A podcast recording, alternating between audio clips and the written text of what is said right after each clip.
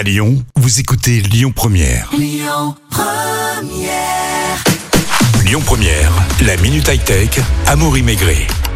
Bonjour Julien, vous êtes expert smartphone chez Boulanger Lyon Cordelier. Bonjour. En 2021, on s'y perd très souvent pour choisir le bon téléphone, le bon smartphone.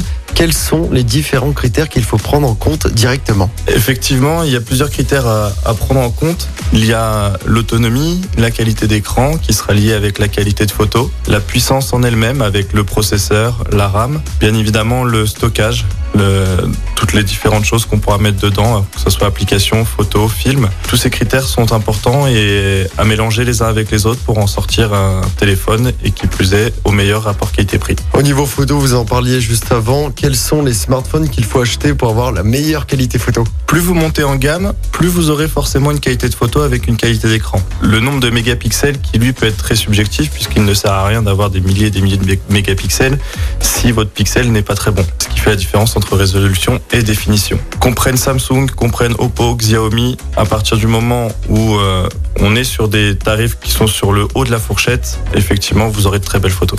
Le souci, c'est souvent la batterie sur les euh, smartphones.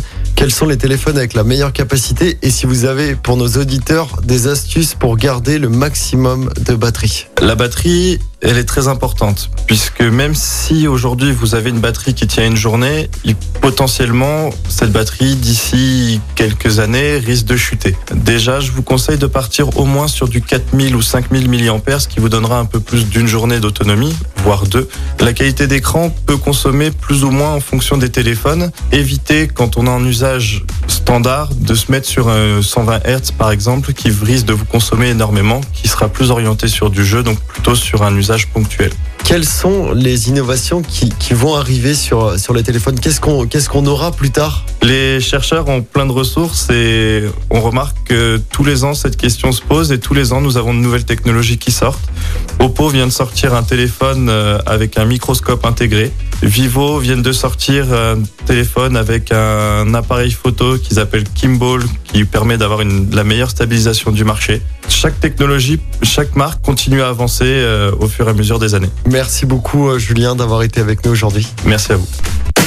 C'était la minute high-tech avec vos experts Boulanger Lyon Les Cordeliers, 6 places des Cordeliers Lyon Presqu'île. À retrouver en podcast sur lyonpremière.fr. Écoutez votre radio Lyon Première en direct sur l'application Lyon Première, lyonpremière.fr et bien sûr à Lyon sur 90.2 FM et en DAB+.